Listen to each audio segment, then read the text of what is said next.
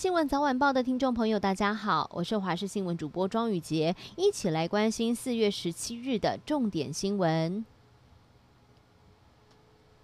新闻一开始要关心疫情的部分，今天台湾新增了两例境外移入的确诊个案，分别是三十多岁以及二十多岁来自印度的学生。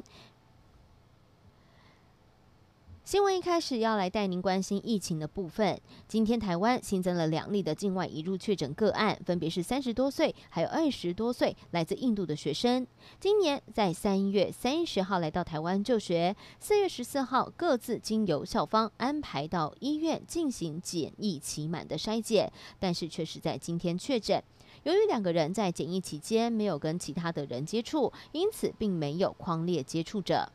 台铁泰鲁阁号的事故造成了四十九个人不幸罹难，两百多个人受伤。经过了十四天的侦查终结，关键人物李义祥被依过失致死、还有肇事逃逸等罪嫌起诉，并且求处最高刑度。但是肇事逃逸罪最高只能够处七年的刑期，过失致死罪最高甚至只有五年的刑期，这也让罹难者家属感到相当难以接受。而为了要悼念罹难者，今天在台东、花莲分别举办了两场追思公祭，场面相当哀凄。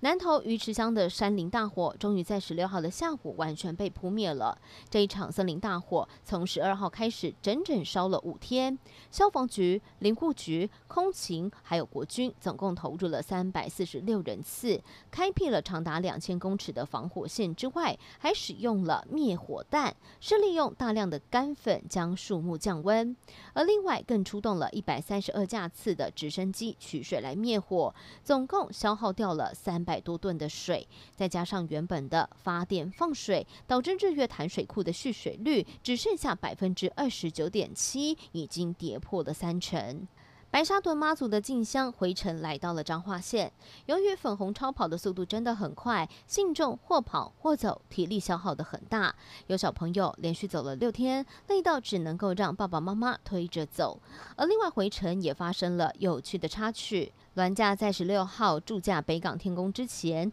总统蔡英文比妈祖先到，庙方司仪带领着大家高喊着“总统好”，没有想到庙外的十万信众却喊“进哦”，司仪和信众不同调，在场的所有人是笑到不行。台湾的高粱绿秘密被发现了吗？原来最近 BBC 有一篇报道写下了，台湾的机器都会放上一包乖乖，而且一定要是绿色的。这也象征着前行的意思，保佑机器乖乖的。消息一出，不少网友直呼国家的机密被发现了。随后有不少人也分享了公司内部机器摆放乖乖的画面，就连国家实验研究所各种精密仪器也会放上乖乖，而不只是机器，像是消防单位或是派出所都也能看到乖乖的踪迹，就是希望所有事情都能够乖乖的。美日两国领袖在今天会面之后，发表了联合声明，强调台湾海峡和平稳定的重要性。这也是五十二年来美日联合发表的文件首次提到台湾。